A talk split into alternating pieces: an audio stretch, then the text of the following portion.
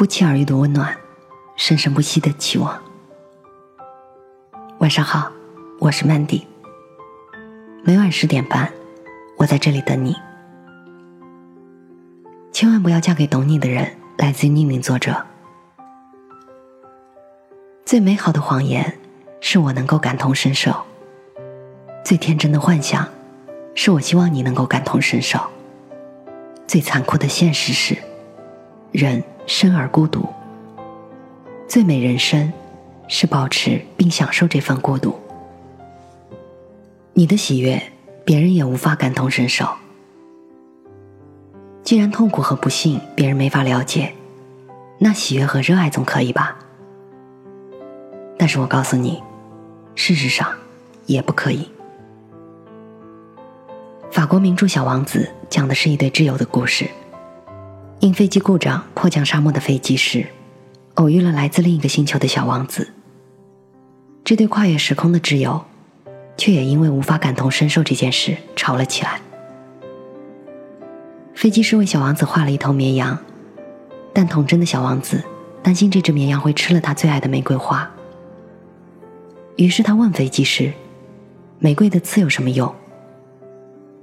飞机师因为忙着修飞机，很烦躁地说：“一点用都没有，你别烦我。”小王子气极了。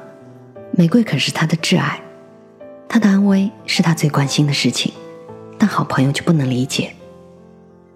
于是他说了这么一段话：要是绵羊把这朵花吃掉了，那就像满天的星星一下子都熄灭了一样，这难道不重要吗？说完，他就难过的哭了起来。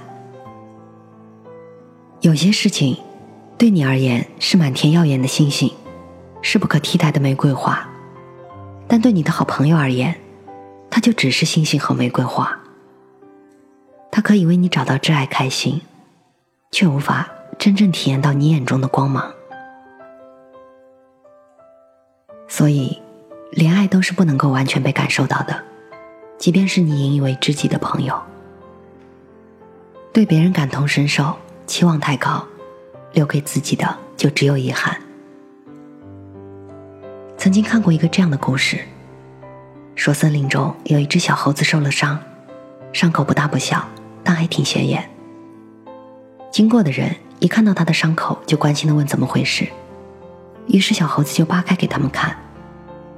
所有人一见血淋淋的伤口，就一边叹息一边安慰小猴子，然后再继续赶自己的路。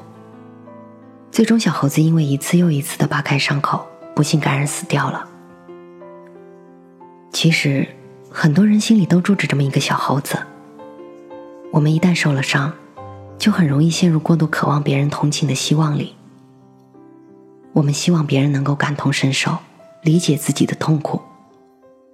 我们像祥林嫂一样，一遍又一遍的扒开自己的伤口，说着自己的不幸。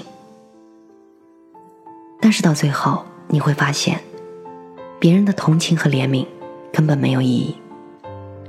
它不仅对你的处境没有帮助，还会让你变成谈资和笑料，最终在他人的嘲讽和蔑视里，让自己的处境更糟糕。对感同身受这件事情有执念的人，一般都好得很慢，死得更快。人生而孤独，请享受这份孤独。姐年轻的时候曾说过，她绝不可能当家庭主妇。但等真当了妈妈之后，她就顶不住工作的辛苦和姐夫的糖衣炮弹，妥协了。妥协了之后，她发现她成了活靶子了。快递小哥批评她：“我这周往你家都送了三次了，男人在外面赚钱不容易，你不能待在家里没事儿还这么败家。”朋友转发了一篇朋友圈里的报文给她，文章是讲女人是怎样平衡家庭和工作的，语重心长的说。你可要有危机感，要当心哪天就和社会脱节了。连邻居家的小孩要出去留学，爸妈都拿表姐当例子。你看小雅姐花了几十万镀个金回来，又有什么用？还不是在家当家庭主妇。表姐开始觉得很委屈，跟姐夫诉苦。姐夫说：“我又没有给你压力，你那么介意别人的看法干嘛？”表姐很累。姐夫说：“你每天在家有什么累的？孩子睡你不也就跟着睡了吗？”身边所有人都在跟表姐说自己的辛苦，表现出对表姐的羡慕。最后表姐实在受不了了，等到宝宝能上幼儿园了，她马上出来找了份工作。她说：“说真的，当家庭主妇最苦逼的地方，并不是照顾家庭有多累，也不是跟社会脱节。”跟老公没有共同话题之类的，而是那种被低估、被轻视、无法被理解和感同身受的委屈，这才是最摧残人的。但我也想通了，这世界上本来就没有感同身受这件事。我不想变成祥林嫂，每天求别人的认同和理解。我选择自我救赎。去工作之后，表姐的朋友圈瞬间阳光了很多。她不再活得像个怨妇。面对无法被感同身受这个事实，表姐要选择了不再奢求。其实何必强求感同身受呢？成功的时候，如果有人为你欢呼，哪怕他根本不了解你成功的领域，不是也挺温暖的吗？失败的时候，如果有人对你不离不弃，竭尽所能帮你，即使他无法洞见你的哀伤。但那又怎样呢？就像龙应台曾在《目送》中讲到的：“才子当然心里冰雪般的透彻，有些事只能一个人做，有些关只能一个人过，有些路啊，只能一个人走。不要在遇到困难的时候，把精力放在博求理解和同情上。人生的路。”原本就是一场孤独的自我救赎，而我们可以也应该去享受这份冷暖自知的孤独。也正是这样，我们每个人才活成了不同的风景，世界才变成了五彩缤纷的世界。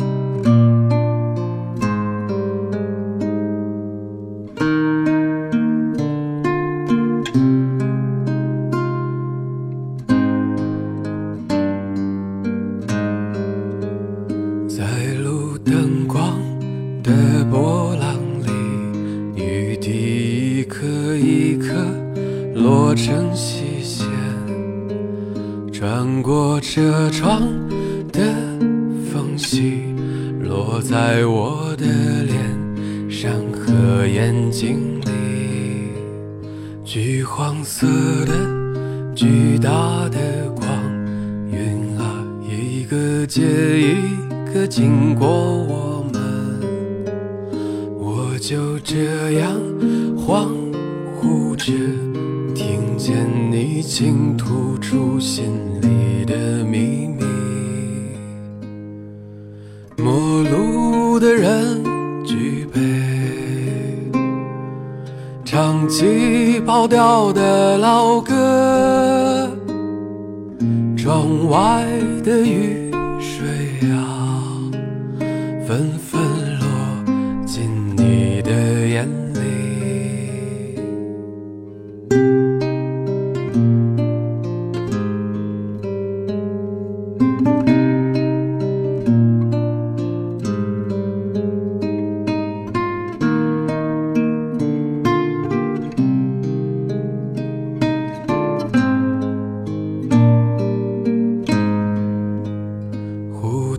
深处朴素的饭店啊，一个靠窗的安全座位。不高兴的时候就来这里缓缓沉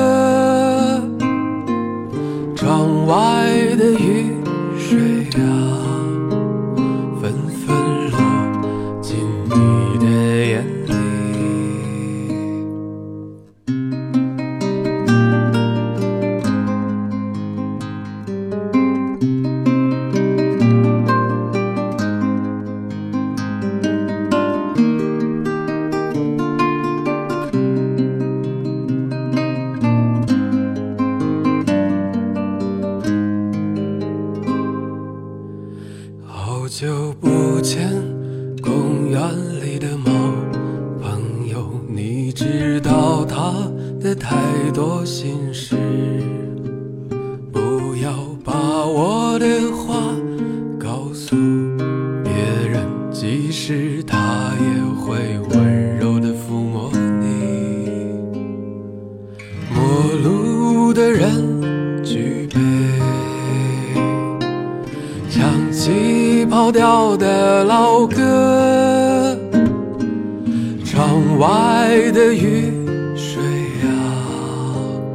纷纷落进你的眼里陌路的人举杯唱起跑调的